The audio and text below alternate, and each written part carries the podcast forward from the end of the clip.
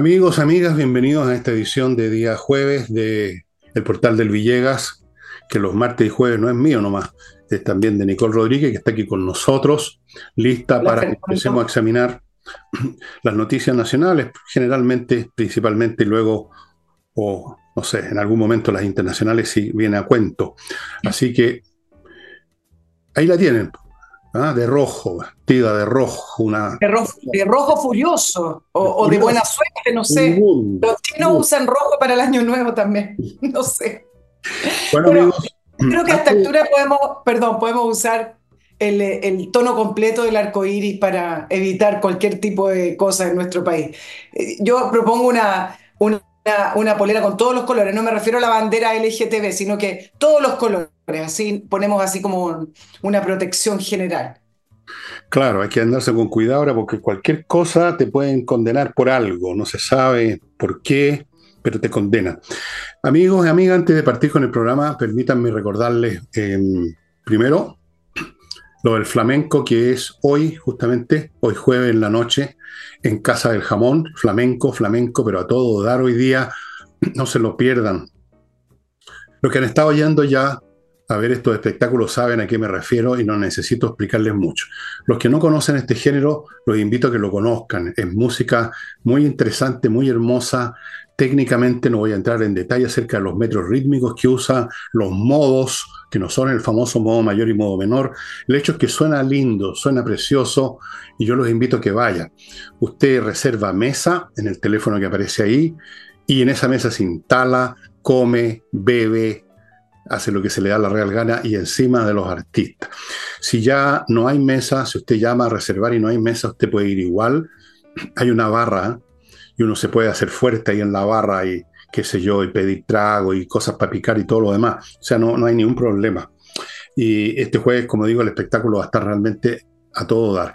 No nos olviden que mm, hay un estacionamiento al lado, porque este local, la Casa del Jamón, queda ante el de línea 171 y al frente, cruzando Agustín, hay un estacionamiento subterráneo. O sea que usted ha llegado ahí, ha dejado el auto cómodo, seguro, avanza unos metros y ya está en la casa del jamón. Ese es el primer punto que les quería hacer.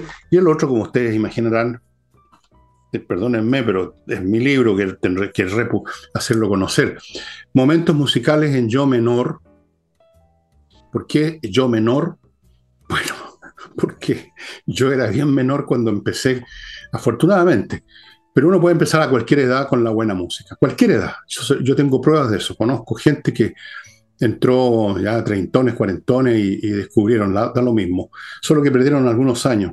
Aquí hay historias personales, historias de los músicos, historias de las épocas, breves y muy simples, nada de tecnicismos eh, musicales sobre la música que, de la cual hablo. En fin, está ilustrado, tiene ilustraciones. Por ejemplo, a ver, veamos alguna por aquí aquí, Mozart, Herr Mozart, Wolfgang Amadeus Mozart, uno de los más grandes supergenios que ha existido en el campo de la música y en todos los campos, es este señor Mozart.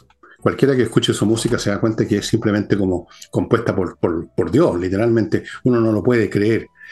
Y eso sería, amigos, ya saben, esto está en elvillegas.cl slash tienda. Ahí lo pueden comprar solo o agrupado con otros libros. Pueden comprar los otros libros también si quieren, por supuesto. Y si compran con transferencia bancaria, por favor mándenos el comprobante que hicieron la transferencia. Ese comprobante se los manda en mail el banco cuando ustedes hacen una transferencia. Ustedes toman eso y nos lo mandan a villeguistas.gmail.com. ¿Ok? Y entramos en materia y Vamos a entrar en materia con algo que me enteré recién. Ah, por supuesto, lo sabía hace rato porque siempre está primero entera que, que yo de todo. Yo me enteré recién, venía bajando recién del otro planeta donde vivo, y me enteré que el general Yáñez, el director general de Carabinero, que yo creo que ha sido, y lo he comentado en muchos programas, bastante, ¿cómo decirlo? No sé si obsecuente, complaciente, friendly, amoroso, amoroso con el gobierno, ha estado siempre en la línea, rara vez ha levantado un poquito la voz y solo en casos muy excepcionales cuando le estaban matando a su gente. Y todos dirían, bueno, este hombre está, está bien, ¿ah? está bien, está bien en sintonía. Pero resulta que apareció este talibán de, la, de las leyes, el fiscal Armendaris, que está haciendo carrerita, es decano, es decano de leyes de una universidad que yo no sabía ni que existía, pero en fin, es decano, el hombre debe tener ambiciones políticas y quiere, pretende formalizarlo por ya se imaginarán, por su participación o por su indolencia o por su lo que sea relacionado con los espantosos, terribles y atroces hechos ocurridos el 18 de octubre. Naturalmente, Armentaris no se refiere a los atroces hechos cometidos por las chumas que salieron, que les abrieron la jaula y salieron a, quemar el país, sino que se refiere a las apuestas torturas, a, a, las violaciones a los derechos humanos que habrían cometido carabineros. Han habido muchos casos de eso y la mayoría han sido defenestrados después cuando se han encontrado los datos de verdad. Pero el señor Almendaris quiere apuntar alto porque tiene ambiciones elevadas, así que el director podría ser procesado, no le sirvió de, de nada ser buena onda con el gobierno. Me parece, Nicole. Puede ser, puede ser. Lo que le ha servido es que el gobierno no ha salido a criticarlo ni a tirarse encima de la figura del general Yáñez, sino que el gobierno en compás de espera a lo que resulte de esta formalización de la Fiscalía Regional de Centro Norte, que es importante el dato, el eh, fiscal Armendari no trabaja solo acá, en la Fiscalía Regional de Centro Norte está la fiscal Jimena Chong, muy conocida muy conocida en el ámbito de las Fuerzas Armadas y de Carabineros con respecto a los casos de persecución contra carabineros de, después de octubre del año 2019. Mira lo que se le imputa. Bueno, el general director era director de orden y seguridad de carabineros en octubre del año 2019. Se le imputa omisión de apremios ilegítimos con resultado de lesiones graves y homicidios durante las protestas Además, junto con él se va a formalizar al ex general director Mario Rosa, a él lo van a recordar, y al ex subdirector general en retiro, Diego Olate. Em, y son dos líneas que está investigando Fiscalía, delitos de lesa humanidad y las responsabilidades de mando. Y acá hay varias cosas que opinar.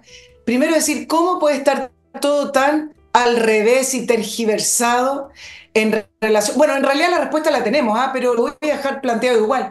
Eh, em, un, relato, una historia que se construyó desde eh, octubre del año 2019, en la cual no solamente tenemos estos procesos judiciales contra carabineros y el alto mando, que era uno de, de los objetivos principales de la fiscal Jimena Chan, que era ver la responsabilidad del alto mando. Y acá es donde vemos en concreto lo que se está haciendo con estas tres figuras. Pero todo lo que se fue construyendo, pero que a la vez ha ido cayendo. No solamente los apremios ilegítimos, no solamente que fue un estallido social con crímenes de lesa humanidad, sino que lo que vino posterior, que fue el proceso político de el proceso constitucional como una razón de solicitud de las demandas ciudadanas que salieron a calle. Todo eso se ha ido cayendo y uno se pregunta, ¿cómo es que sigue entonces estos procesos judiciales en torno a un relato ficticio de lo que ocurrió ese día. Todos estábamos presentes, por lo menos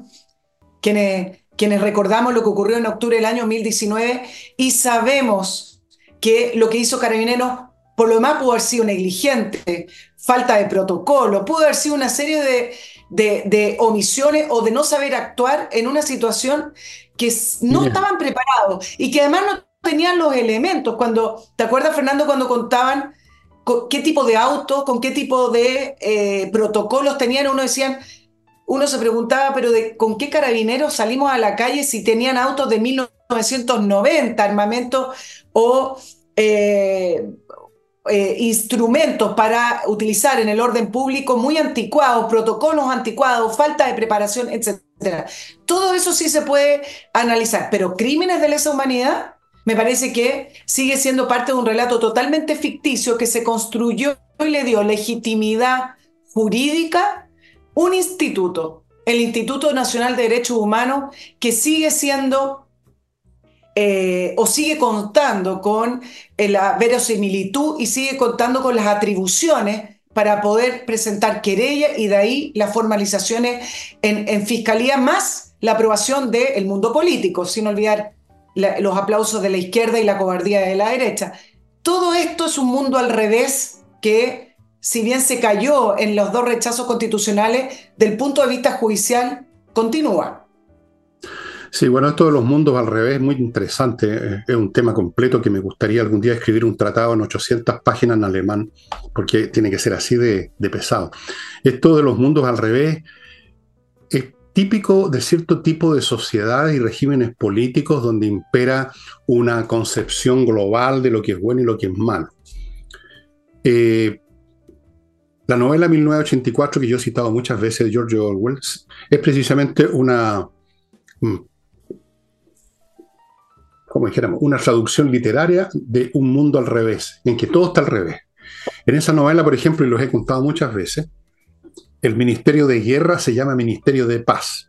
Por ejemplo, eh, dos más dos no son cuatro, sino que son tres, según lo define el, el qué sé yo, el, comité central del partido que dirige la cosa. Eh, se ha visto en distintas sociedades, se vio en Rusia, se ve ahora en Rusia todavía, donde Rusia se plantea a sí misma como víctima en vez de victimario, se ve en Corea del Norte que están amenazando a medio mundo con sus cohetes y sus bombas atómicas y sin embargo luego al día siguiente dicen que ellos están bajo la presión de los imperialistas. Esto de dar vuelta al revés las cosas es muy típico y esta gente no tiene escrúpulos. De hecho, no los necesitan porque no se dan cuenta, Nicole. Eh, la pregunta que yo me hago en este punto es si esta iniciativa de, este talibán es un asunto puramente privado, se le ocurrió a él por fines personales, o forma parte de una nueva, como dijéramos, arremetida de la izquierda porque se creen vencedores el domingo antepasado y en función de esa agenda, de ese proyecto, de esa mirada que tú leíste precisamente el martes y donde aparecen ellos reimpulsando sus metas, entonces eso lo, el mundo al revés yo lo doy por, como un hecho de la causa, que son así estos regímenes que no tienen conocimiento de lo que es la verdad, que son mentirosos en serie y que ya ni siquiera saben lo que es verdad y que es mentira. Y se construyeron su narrativa sobre lo que llaman, ya en sí, en este concepto ya hay falsedad, el estallido social, y no lo vas a sacar de ahí. La pregunta es, ¿este señor Almendari está haciendo esto por él por, por sus ambiciones personales, porque se le ocurrió a él y a esa personaje que la aman tanto en la Fuerza Armada, la señora Chong, o esto forma parte de una, de una campaña más grande donde van a tratar de arrinconar de nuevo, no dejarles respirar a la oposición, tanto a los partidos como a la oposición, incluso de civiles comunes y corrientes, o qué? Esa es la pregunta que me hago. ¿Estamos viendo una iniciativa personal o colectiva? No, no, no, esto es una investigación que viene desde eh, que se presentaron las querellas, por lo tanto... Podría haber estado, podía haber estado hace tres años. ¿Cómo? no, pero podía haber estado en un cajón. El hecho que la saque, no importa si está... Exacto. Ese es el punto, que la saque ahora es el punto, aunque sea vieja. Porque tú puedes mantener una, investigación guardada por 200 años y no hay problema. La cuestión de... Claro, las la sacan ahora porque también están en entredicho una serie de otros, de otros factores que son eh, repercusiones del eh, mal llamado estallido social, de la insurrección, que lo voy a contar después, con respecto a las pensiones de gracia. Yo creo que no son directamente relacionados, pero sí tiene que ver con, con el pool completo de un re relanzamiento de la agenda de izquierda. Ahora, viene en un pésimo momento, sí, viene en un pésimo, pésimo momento, y acá también se junta con tu pregunta, Fernando, porque justo en tiempos en que se ha comenzado a apoyar la labor de carabineros, han visto que Carabineros ha estado disparando, no es que uno sea la fanática hincha de que Carabineros dispare. ¿ah? El punto tiene que ver con las necesidades de seguridad y orden público de este país y cómo Carabineros tenía las manos totalmente amarradas para ni siquiera usar su pistola en caso de defensa personal ante eh, un grupo violento o el crimen organizado o una encerrona. Bueno, llevamos varias semanas en que el gobierno se ha visto apoyando a Carabineros en su labor de orden público. ¿Te acuerdas que incluso lo, lo comentamos? En un, en un contexto además de inseguridad tremenda, con los homicidios y secuestros al alza, todo lo que hemos estado hablando acá con respecto a la inseguridad, y violencia en este país. Viene en un pésimo momento. ¿Cómo tú validas la labor de carabineros cuyo jefe máximo jerárquico es el director general Ricardo Yáñez? ¿Cómo valida la labor si está siendo imputado y formalizado por fiscalía? Es decir, ambos mundos no conversan. Tú tienes un general director formalizado. ¿Cómo es que va a entrar a la moneda a conversar de seguridad con el presidente o con la ministra Tobar?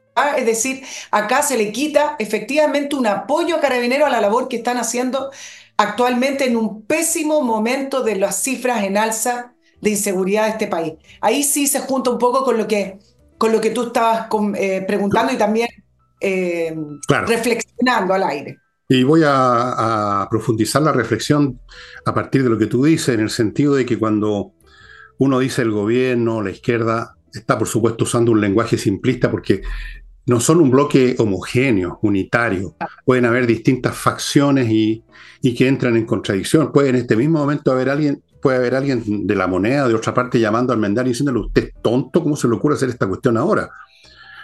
Pueden haber distintas visiones, eh, más o menos los comunistas y algunos de los cabritos chicos que tienen el Frente Amplio, luego la visión del Partido Socialista, luego dentro de estos partidos, grupos menores que tienen otras visiones.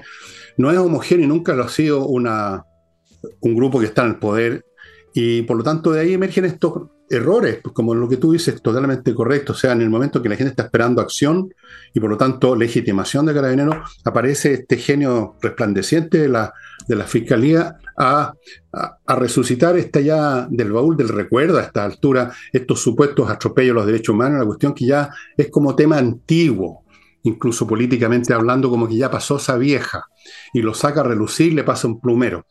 Bueno, vamos a ver cómo reaccionan estos otros posibles grupos, cómo reacciona la moneda, en primer lugar, que tú dices que están calladitos todavía. Esperando. no, pueden, no pueden, digamos, decirle no, no, no haga nada, porque eso va contra la autonomía de los poderes, va contra los propios principios de muchos grupos dentro del gobierno, que hay que perseguir a los criminales, ellos también se sostienen en la teoría del estallido social, o sea, están atrapados en su propia narrativa. Y yo ahora estoy atrapado en la narrativa que tengo que contarles de mi primer bloque comercial, productos y servicios. Para los dos puntos. Después sigo con los dos puntos que me quedan. Sí, por supuesto, siempre te quedan dos puntos. Por favor, adelante tú. Pero antes, yo voy a hacer mis cuatro puntos aquí, de, para que no, si a mí no me vaya a poner la pata encima. Autowolf.cl, amigos. ¿Qué hacen esta gente? Van a su casa y en un día le dejan la carrocería de su vehículo como nueva. Garantizado por vuestro servidor que ya lo hizo, o me lo hicieron, más bien dicho. hicieron un demo, por así decirlo. Fantástico, fantástico. Usted está viendo lo que hacen, por lo tanto la calidad está garantizada por su propio por su propia observación. De hecho, ellos garantizan su trabajo, quedan muy bien. Usted el auto lo tiene como nuevo, ya sea que lo quiera vender o lo quiera tener así bien, pues bonito. Autowolf.cl. Sigo con Torch una vez más. por, Dios, que me estoy poniendo hueón. Eh, se me olvidó sacar una linterna nueva a mostrarles.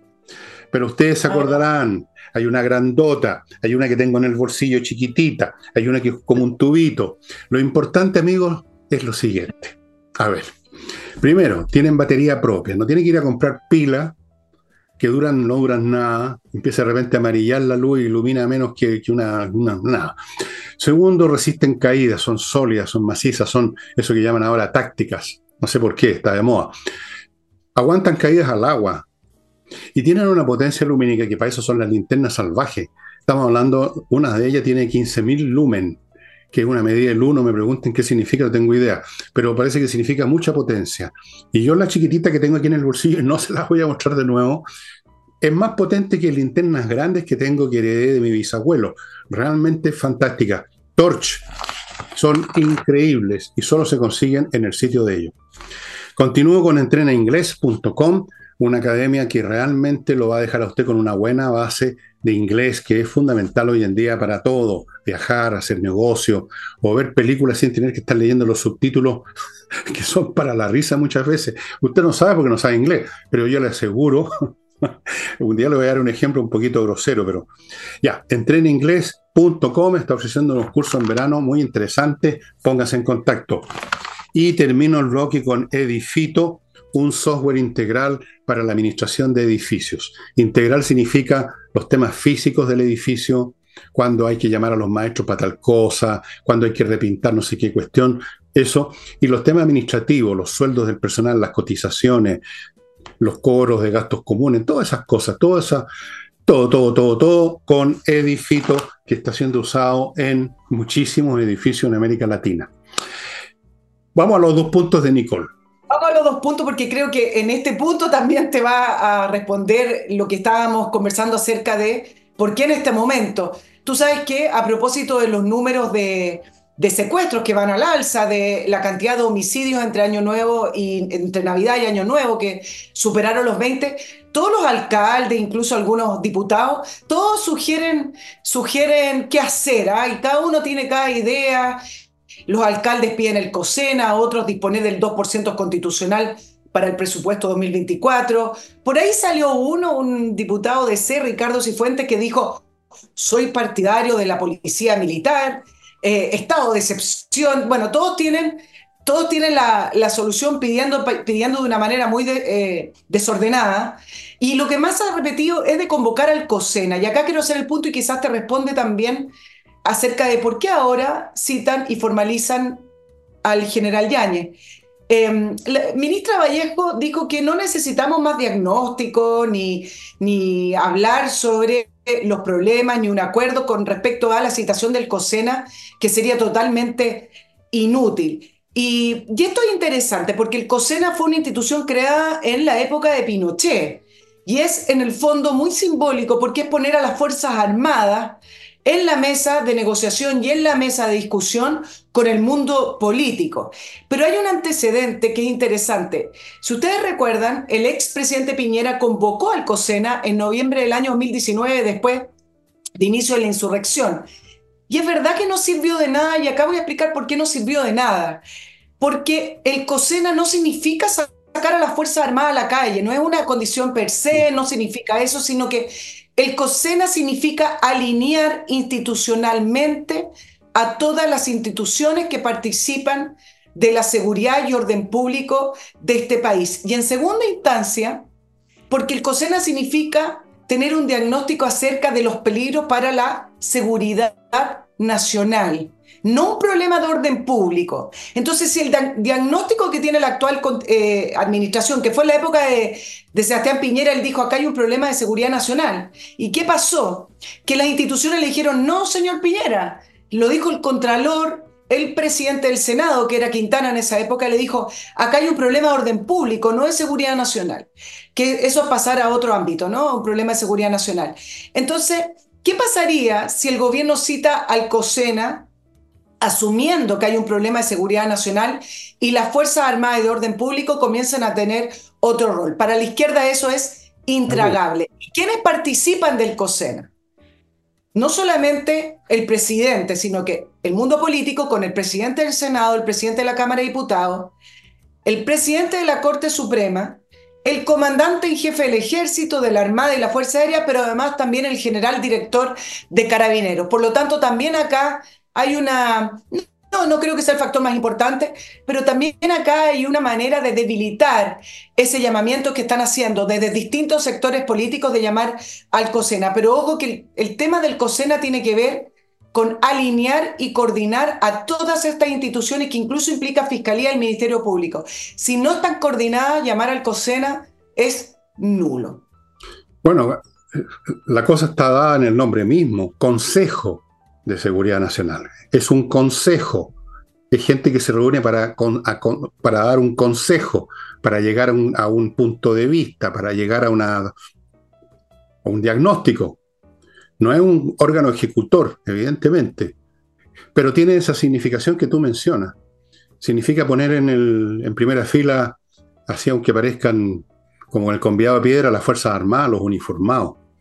Y para eso, eso para la izquierda es fatal. La izquierda quisiera que no existieran Fuerzas Armadas. Que no, y, si no y si existen, ojalá hacerlas que no existan más. Volarlas del mapa. Dejar el espacio abierto para, para los militantes progresistas, para los revolucionarios, para los agentes del cambio, para los combatientes, para los comandantes, para todos esos huevones, perdonen la expresión, pero es lo que son. Entonces no van a llamar nunca al COSENA. Esa es una cosa. Y la segunda, suponiendo que fuera un órgano que pudiera con sus consejos apuntar a una dirección, la cuestión es, ¿qué haces tú con ese consejo? Porque yo puedo tener un martillo en la mano, pero si no lo uso no sirve de nada. Si no martillo un clavo, ¿de qué me sirve tener el martillo? Y lo hemos visto con estos estados de excepción de, la zona, de la macrozona sur, que ha sido reeditado ya cuántas veces, 30, 40 veces, sin ningún efecto.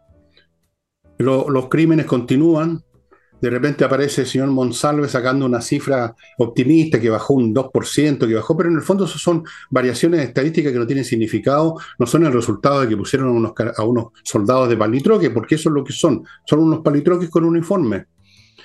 El uso de los instrumentos es lo que le da razón de ser el instrumento y no el instrumento mismo. El instrumento mismo no es más que un objeto inerte. Y este gobierno jamás va a hacer nada, lo hemos dicho acá un millón de veces, ¿no es cierto, Nicole? lo he dicho yo solo, lo hemos dicho los dos, este gobierno no va a hacer nada de esa clase porque va contra sus principios. Punto. No podemos, no le podemos pedir a, este gobierno que tome acción de la misma manera que no le podemos pedir al Papa que haya un prostíbulo. Son cosas que no, no, no, no, no, no, no, no pueden funcionar nomás, pues. Perdonen en la comparación, pero yo, me, yo tengo una vocación pedagógica y me gusta ilustrar con cosas claritas lo que estoy pensando. Ya, pues. ¿Y qué los recursos, ese 2% constitucional. Eh, lo único que va a servir es para que se roben la plata. Es como ah, que desde luego. Michelle Bachelet, claro, a propósito del 27F, donde murieron compatriotas, murieron chilenos producto de la descoordinación y mala información del gobierno de Michelle Bachelet, hubieran dicho necesitamos el 2% constitucional para reconstruir Chile. Al final se la van a terminar robando. El tema del crimen, de combatir el orden público del crimen, hoy no pasa por, recursos. tanto, todo ese pedido del 2% constitucional o el estado de excepción es pedir, pedir, para al final de cuentas es una Comedia, además. Es una comedia para que la gente crea que se está haciendo algo. Si quisieran hacer algo de verdad, lo primero que habrían hecho no les cuesta un peso es cerrar la frontera de una vez por todas. Si ahí están entrando todos los días más delincuentes. Y vuelvo a repetir, porque hay gente que no entiende lo que uno dice, que uno no está diciendo que todos los inmigrantes son delincuentes. Y yo hasta mencionado una cifra, he dicho por lo menos el 5%, que es una cifra bien módica, pero si ustedes multiplican 5% por un millón y medio, ¿cuánto les da? 75 mil personas. Y estoy siendo modesto con el 5%, yo creo que es mucho más.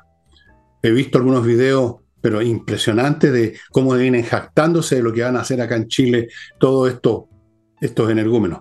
Amigos, amigas, mientras Nicole busca los próximos dos puntos. Lo tengo, lo tengo, listo.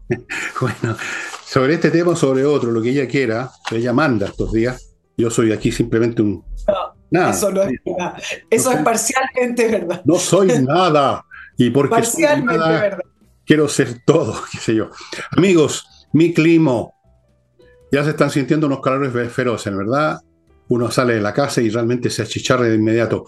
Bueno, ¿qué está esperando para instalar los dispositivos que instala mi clima? No solo son los mejores dispositivos, no solo le sirven ahora para el calor, sino que le van a servir para el frío. No solo eh, hacen eso, sino que filtran el aire para la gente con problemas como yo, alérgico al polvo, alérgico a la gente, alérgico a todo. Eh, es muy importante el filtro. Fuera de eso, funcionan con electricidad y gastan muy poco. Y fuera de eso, la empresa garantiza la instalación por cinco años.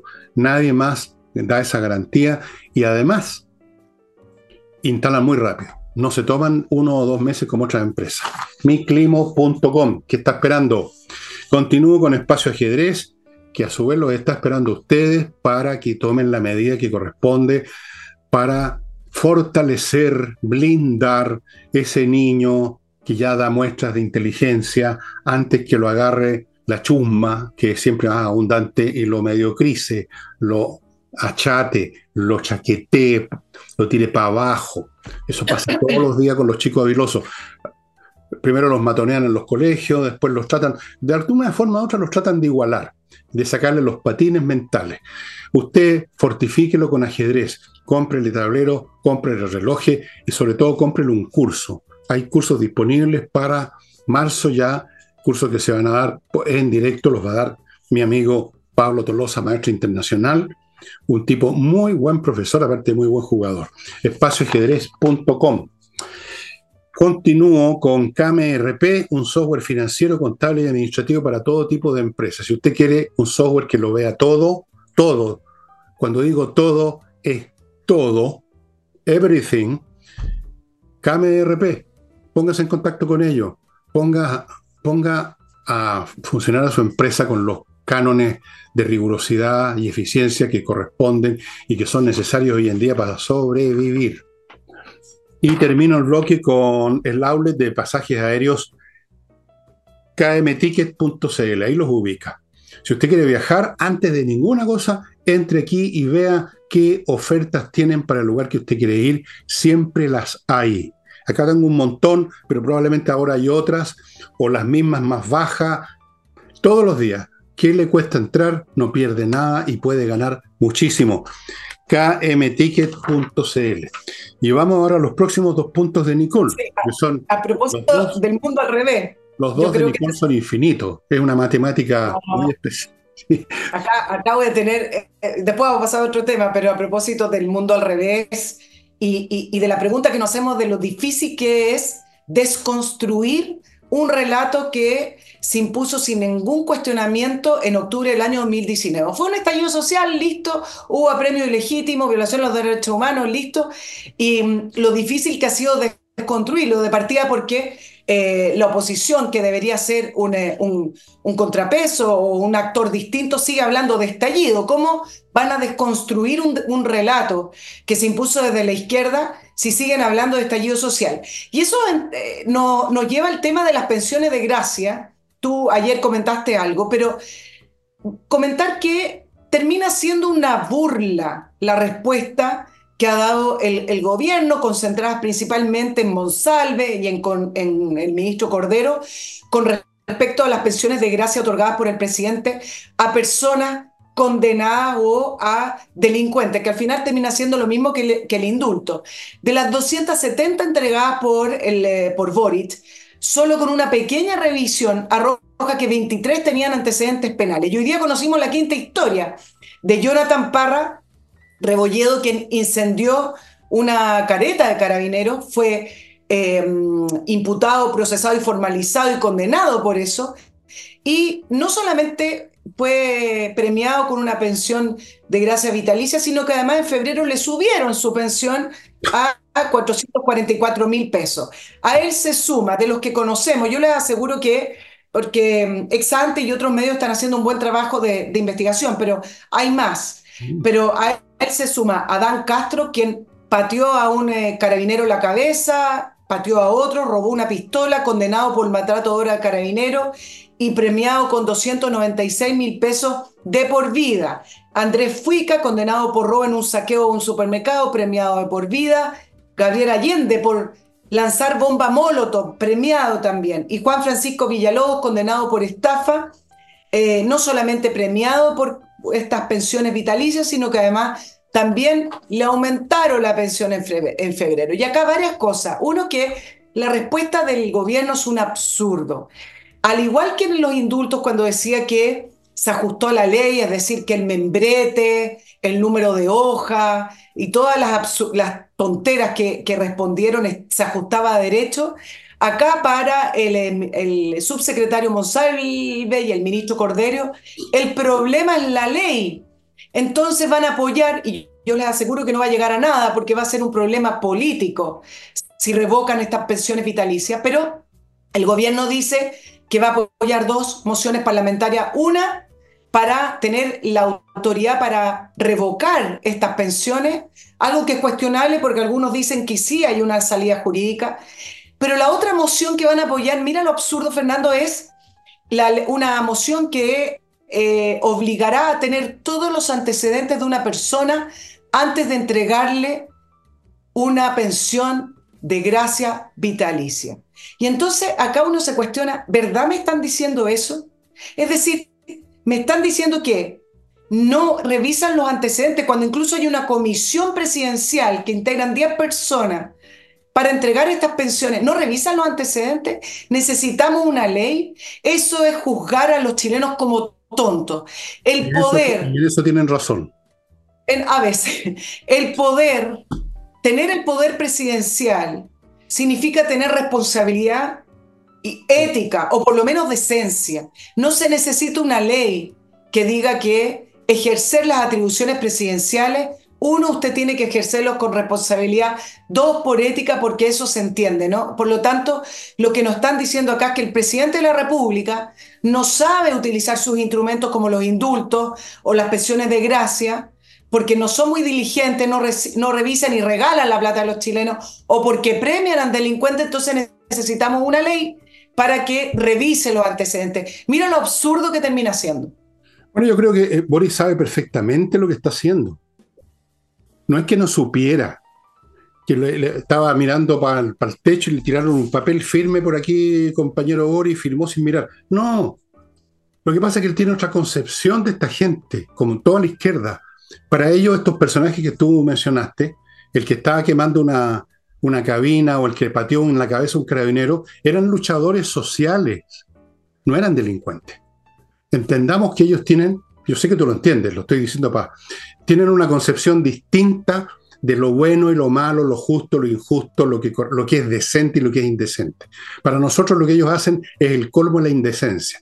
Para ellos es justo, es, un principio adecuado. Nosotros somos los indecentes, los que estamos mal ubicados en, eh, en la historia, digamos así.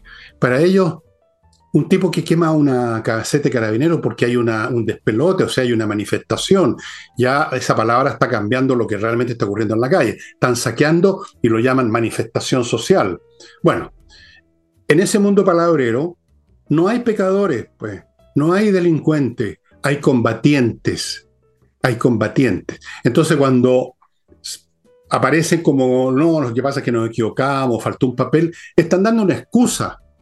No es que realmente era un tema de que se les pasó algo, no se dieron cuenta. Están dando una excusa para el público porque saben que el público en general no está con sus principios. Para nosotros, para la gran mayoría de los chilenos, esos tipos siguen siendo unos picantes, unos patipelados delincuentes, no unos luchadores sociales. Saben eso, entonces tienen que hacer todas estas maniobras y tiene que aparecer este Cantinflas, Cordero. Bueno, pues, ¿Por qué no? Porque este, pues, bueno, tienen que, que tener este gallo. ¿ah? Tienen que tener, en, otra, en otras ocasiones ponen una persona seria y grave que es la Vallejo. Ese es para otro tipo de explicaciones más serias. para el cantinfleo tienen a Cordero, en fin, de repente tienen a Jadwe, incluso aunque se va de boca, como la estupidez que dijo sobre la contradicción entre judíos y izquierdistas, cuando hay más judíos izquierdistas que ninguna otra etnia que yo conozca, por lo menos. Pero así son, así son. Hay que entender lo que es el adversario hay que saber con quién uno está encarando. Lamentablemente, la derecha no lo sabe. Claro, claro. La pregunta que yo te hacía al principio es cómo se desconstruye eh, el, relato. Con el análisis. Eh, y esta historia que se creó a partir de lo que ocurrió en octubre del año 2019.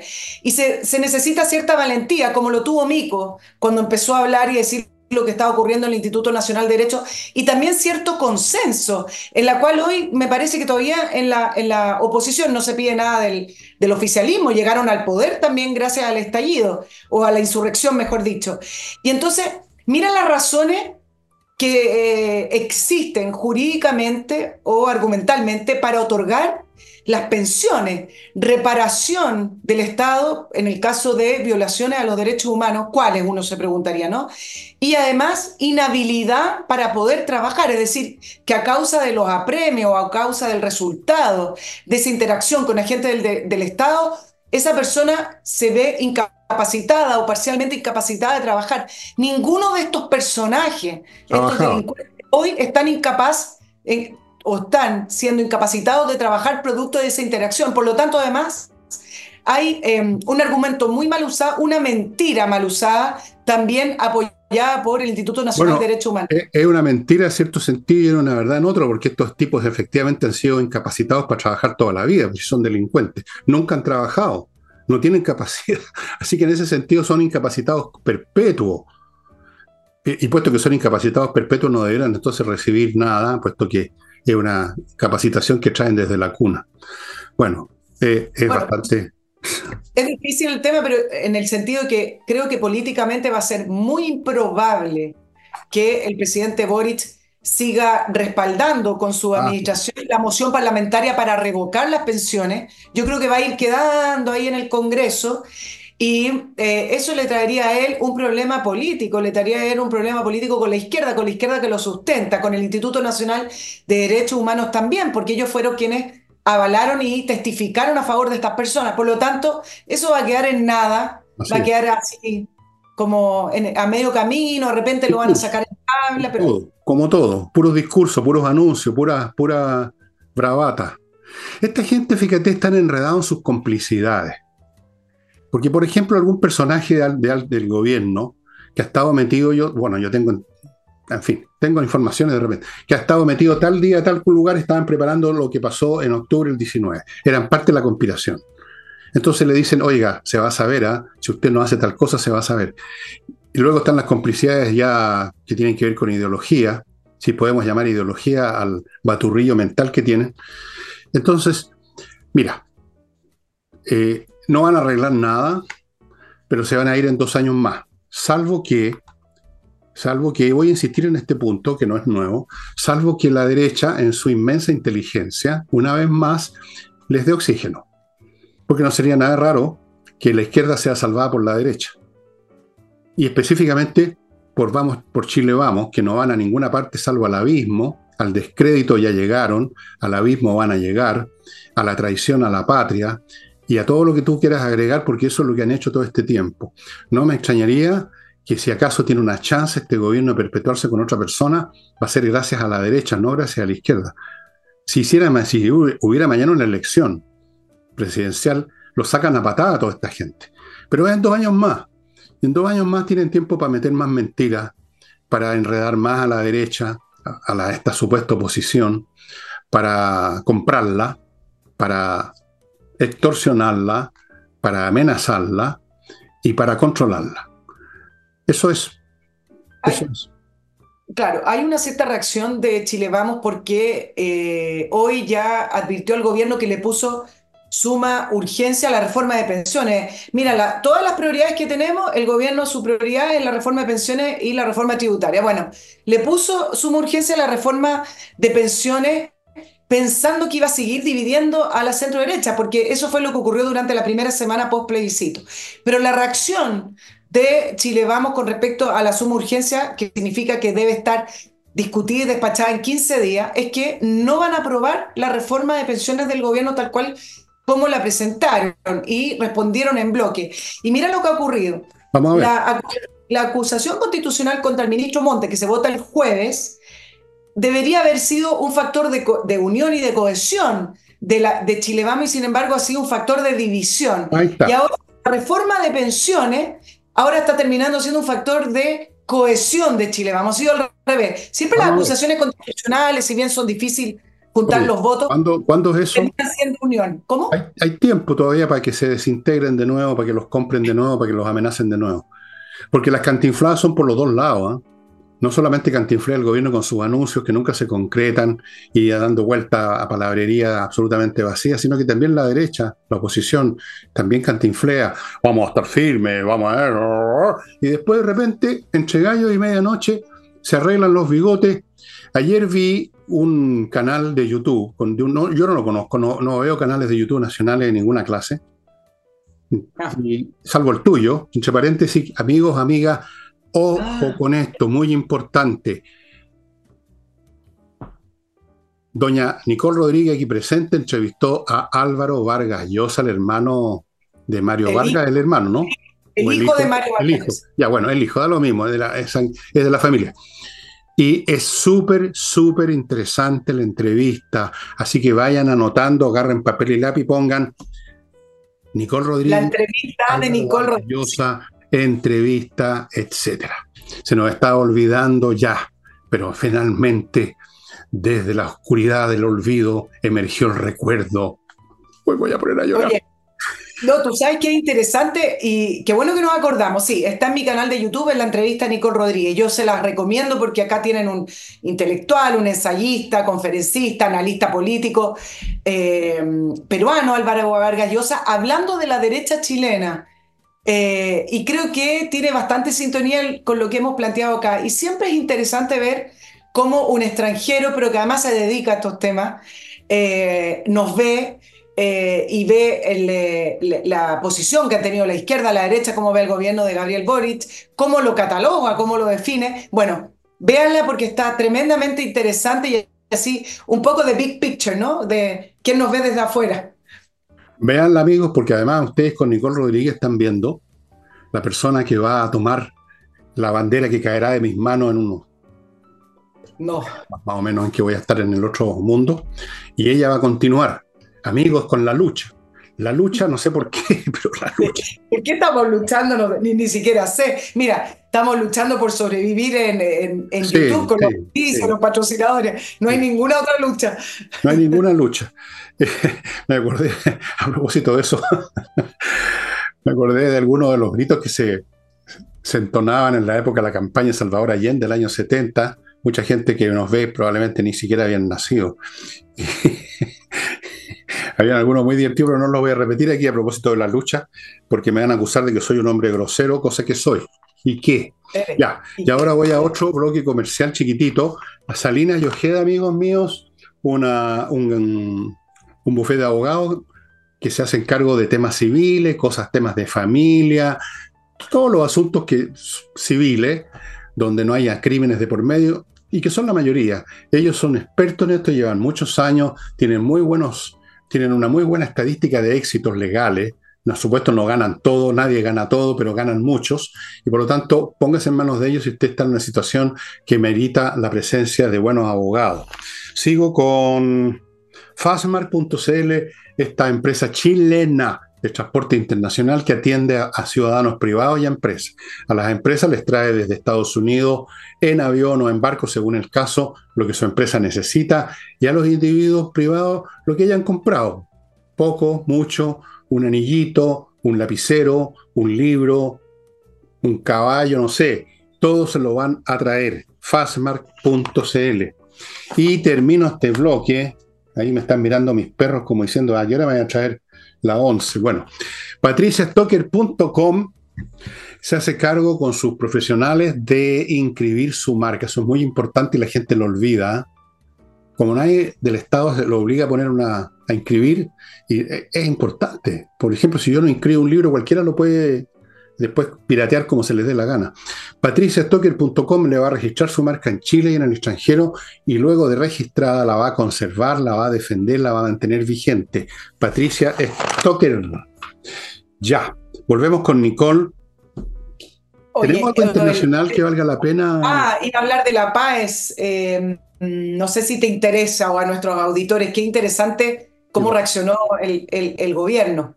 Hoy día fueron los se, dieron a conocer los resultados de, la prueba de admisión a las universidades. Ah, y hay dos temas sumamente eh, importantes que además se dan de manera inédita con este gobierno que habla siempre de transparencia, eh, etcétera. Pero es un gobierno tan, no sé, opaco. Bueno, primero la, prohibición del Mineduc a las universidades a no difundir la información de los datos. Exigió, no, miren lo que exige el Mineduc, que debería ser el primero en intentar comprender, cruzar los datos. Bueno, exigió a las universidades no realizar análisis, cruce de datos, de puntaje, etcétera, algo que se hace todos los años, todos los años. Dijo y habló de protección de datos, y acá le voy a decir cómo tergiversan las cosas, porque la protección de datos tiene que ver con no informar de los alumnos, su root, eh, puntualmente de un nombre, dirección, colegio. Esto tiene que ver con la información general del cruce de datos Estadísticas. Estadísticas del punto de vista del rendimiento de los colegios, eh, ubicación geográfica, socioeconómica, etc. Entonces, acá no estamos hablando nunca de datos personales de los alumnos. Y esta prohibición se dio a través de amenazas, diciendo que incluso llevarían el caso a la, superintendencia. Entonces, ¿qué, tenemos acá? Un, un, gobierno con signo autoritario que bajo amenaza intenta limitar la libertad de información, la libertad académica, eh, por, decirlo bajo. Eh, no es primera vez que el Mineduc intenta limitar la información de los resultados de mediciones. Por ejemplo, ¿te acuerdas con el CIMSE que no quería dar los resultados, que limitó incluso la prueba, con la prueba PISA también, que es una prueba internacional que arrojó que estábamos atrasados 14, que nos atrasamos 14 años, que retrocedimos 14 años. Y principalmente es muy simple la respuesta. No quieren que se cuestione la reforma educacional de Michelle Bachelet y sus desastrosos resultados, porque lo que sabemos hasta ahora, con esto te dejo, Fernando, que de los 100 primeros colegios, recién en el número 21 está un liceo municipal y luego viene en el número 60 el liceo bicentenario técnico. Ya les hablo de, lo que ocurre con los bicentenarios. ¿ah? Y hay un particular subvencionado que es el Liceo San Pedro de Porvenir, algo así, en el lugar 85. La región metropolitana además concentra el 61% de los top 100. Entonces, además supimos que los alumnos de Atacama registraron el peor rendimiento nacional. ¿Qué pasa en Atacama? No solamente los 83 días de paro, en Atacama está funcionando en plenitud la reforma educacional, la llamada nueva educación pública. Es decir, el paro fueron los últimos 83 días, pero ahí está funcionando y allá es donde comenzaron los trapasos municipales a los SLEP, que son los servicios locales de educación, y le sigue otros lugares donde también se efectuaron los traspasos desde un inicio, en Arica, Parinacote y Tarapacá, es decir, los peores resultados los tiene la nueva educación pública de Michelle Bachelet. Bueno, la señora Bachelet, realmente odioso decirlo, pero es cierto, está detrás de cuánto desastre ha ocurrido y está ocurriendo en Chile. Es el personaje más tóxico que ha pasado por la historia chilena. Los datos están ahí. Ahora, en cuanto al Ministerio de Educación, todos sabemos que es un neocomunista, y siempre lo ha sido, siempre ha sido un, fortín de la izquierda, y ahora lo es más, y no solo de, de comunistas, sino que de sensibilidades muy especiales. Y entonces, claro, como los datos son pésimos, porque arruinaron la educación, como arruinaron la economía, como arruinaron la seguridad, como arruinaron nuestro prestigio, como van a arruinar nuestras Fuerzas Armadas, y en eso están, pero, pero con mucho ahínco, trabajando firmemente, como ya arruinaron Carabineros, como han arruinado todo lo que tocan, porque tienen el toque de midas al revés, y no quieren que se note porque quieren continuar con la demolición, por supuesto callan, porque si los datos fueran buenos los estarían mostrando, los estarían poniendo en la cara los papeles, pero son pésimos pésimo, efectivamente. Tenemos una generación o dos ya que simplemente no sé qué van a hacer cuando lleguen a la adultez. O sea, son simplemente como, en el, como cavernarios. Es cuestión de que uno los vea en las calles incluso, a los gritos, unos completos idiotas, porque no han sido educados, pues. Si eso es lo que sucede. Pero en fin, eh, antes de... Estoy callada, estoy callada, porque hay un tema importantísimo ahí. Yo, no, me diga eso, porque. Mm. Amigos, último bloque, nadie se enoja, compreoro.com. Si usted quiere tener una, una, reserva firme, sólida, que no le pasa nada, no le echan bala, compre oro y o plata en compreoro.com. No olvide una cosa súper simple: el oro y la plata son valor. Son valor. No representan valor, son valor. Por lo tanto, como dice siempre Nicole, por lo tanto, incluso y precisamente en los peores momentos económicos, el oro y la plata valen más que nunca. Continúo con Remodeling, una empresa de remodelación formada por puros profesionales para arreglar los pisos, las paredes, cambiar los muebles de cocina, cambiar la estructura de la casa. Hay gente que quiere qué sé yo, sacar un muro, ampliar el living, o al revés, en fin, siempre hay cosas por hacer que requieren arquitectos y ellos tienen arquitectos, ellos tienen de todo. Así es que no necesita estar buscando el maestro chasquilla local, remodeling. Continúo con Hey, un corredor inmobiliario que vende porque le pone mucho pino, porque se dedica a pocas casas, porque trabajan de lunes a domingo, trabajan, no sé, 16 horas al día, tienen métodos innovativos, por lo tanto, tienen mucha más, mucho más impacto en la venta que cualquier otra corredora. Y termino con otro buffet de abogados, pero este es muy distinto al anterior. Este es un buffet de abogados penalistas y se llama González y compañía. Han estado en casos importantes de resonancia nacional, los han ganado. Ojo con los temas penales, si usted está metido en un asunto penal, está arriesgando su libertad el Código Penal tiene que ver con los crímenes o con las infracciones legales más serias. Por eso estos son puramente abogados penalistas. ¿Ok? González y compañía. ok, estamos entonces... En, el tema paz. Más rato, niños, espérense un poco. Eh, Calmen los sabuesos. Mira, eh, por favor, no dejemos de hablar de un tema también que, que, deriva de la reforma de Michelle Bachelet y que tiene que ver con el mérito. Acuérdense que una de las de los, de los, pilares de la reforma hablaba del fin de la selección, ¿no es cierto? Eh, aduciendo argumentos como el fin de la discriminación, etc. Pero justo con eso eliminaron el mérito y el esfuerzo y eso se traspasó a la paz.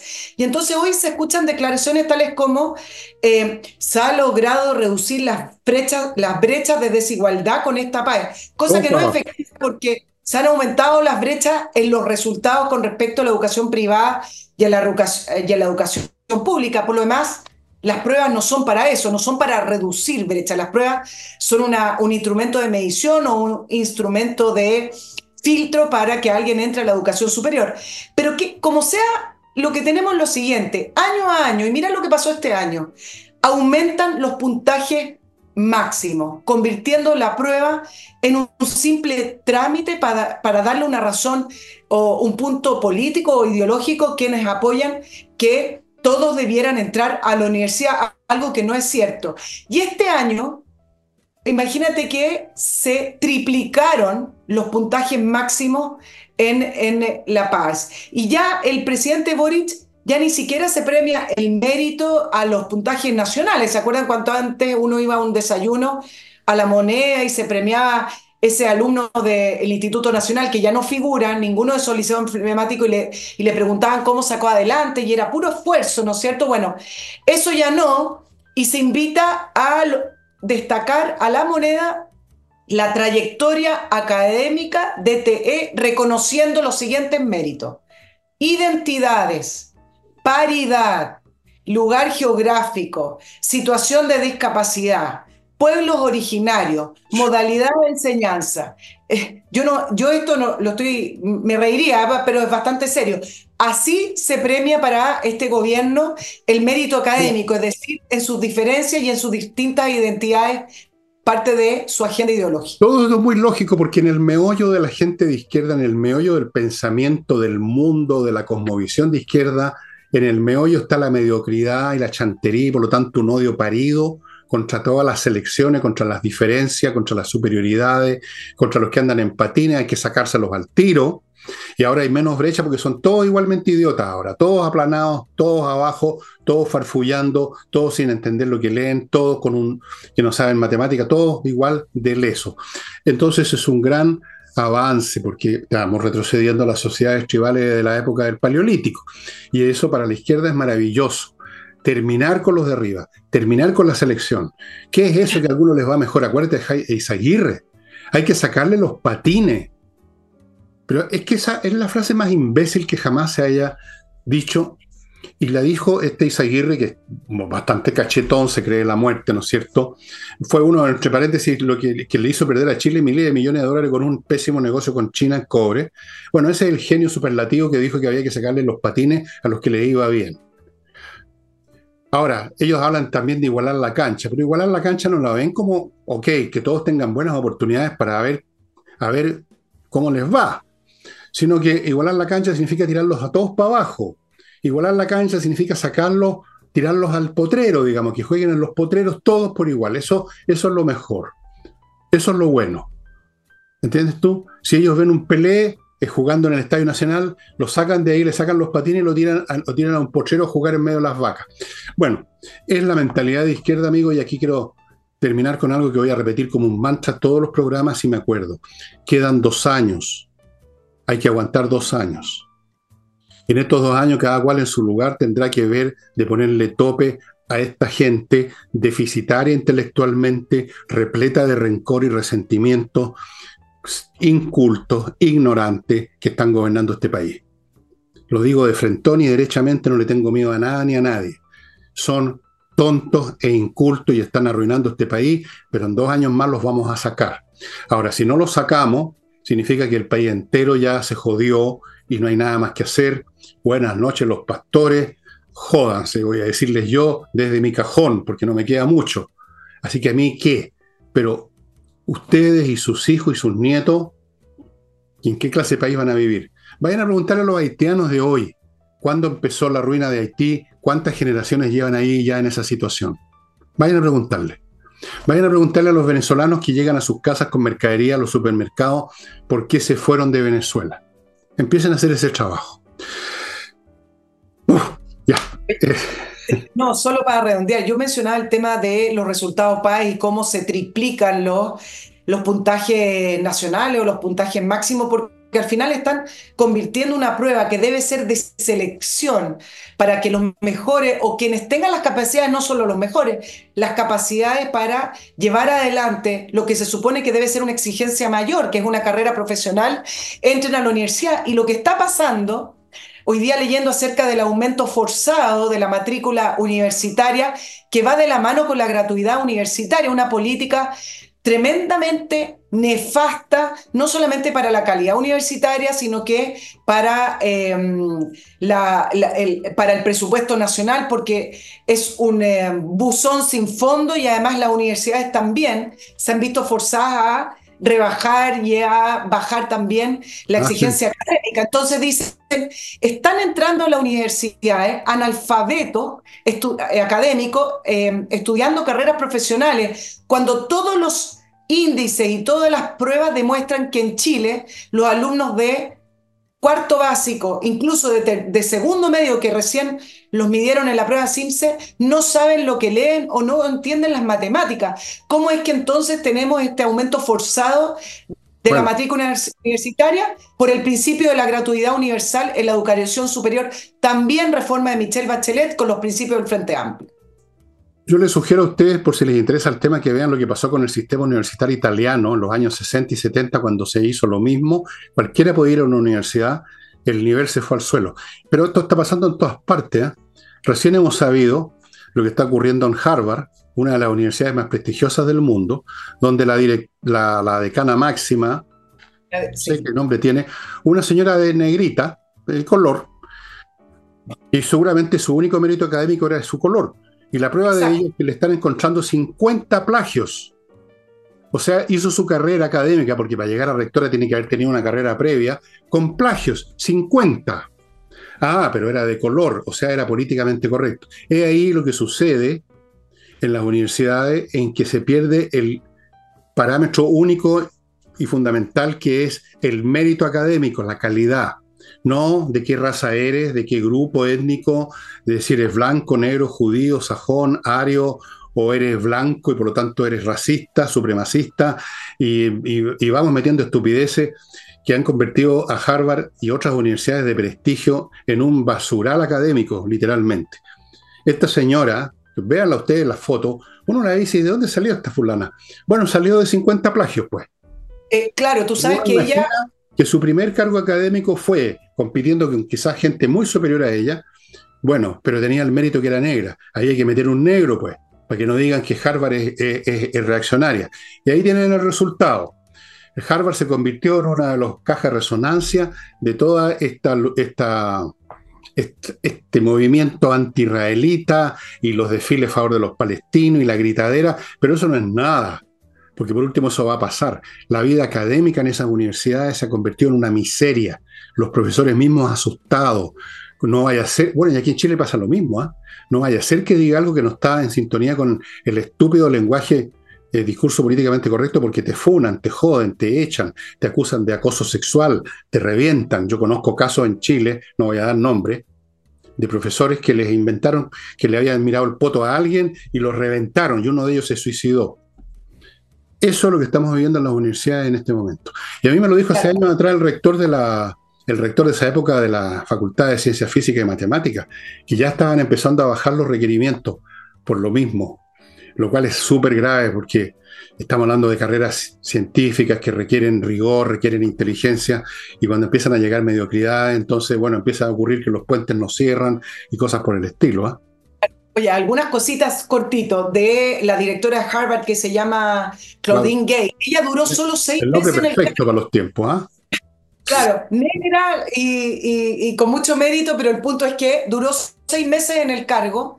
Primero presionada por el tema de la, los mensajes y los movimientos antisemitas en la universidad, porque ella fue llamada a a testificar y a decir, bueno, ¿qué hizo usted para evitar esto? Y tuvo una respuesta muy absurda para no quedar mal con estos grupos, porque hay que ser políticamente correcto. Dijo, bueno, si, si llaman muerte a los judíos, lo importante es que no pase a la acción. Estoy diciendo solo una de sus respuestas. Entonces, todo el consejo directivo Harvard dijeron, bueno, esto es inaceptable, pero además se le fueron descubriendo estos plagios para su memoria. Entonces, efectivamente, era una persona que llegó para poder marcar. ¿Tú te acuerdas la frase del negrito de Harvard? Bueno, que se decía solo para cumplir con la ley. Bueno, creo que ella eh, ejemplifica perfecto el tema del negrito de Harvard para poder decir, eh, somos listos.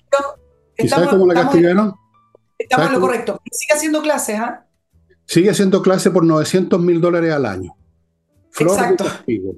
Bueno. Flor de Castigo. Flor de Castigo. Sí, ahora, tú sabes que Álvaro Vargas Llosa en mi entrevista me cuenta, porque eh, hablamos sobre las derechas, que el tema de la cancelación comenzó en las universidades de Estados Unidos y de cómo la derecha se fue acobardando. Y yo le daba el ejemplo de lo que ocurrió acá con Sergio Mico en la Universidad de Chile, mm. que finalmente en una exposición tuvo que salir escoltado por algunas personas de la Universidad de Chile para que no lo agredieran. Y la respuesta de la Universidad de Chile, del decano de la Facultad de Derecho y luego de Rosa Deves de la Universidad de Chile, tremendamente débil, ah, diciendo que apoyaban el pluralismo, etc. Pero mira lo que ocurre, porque la cancelación no es tan directo.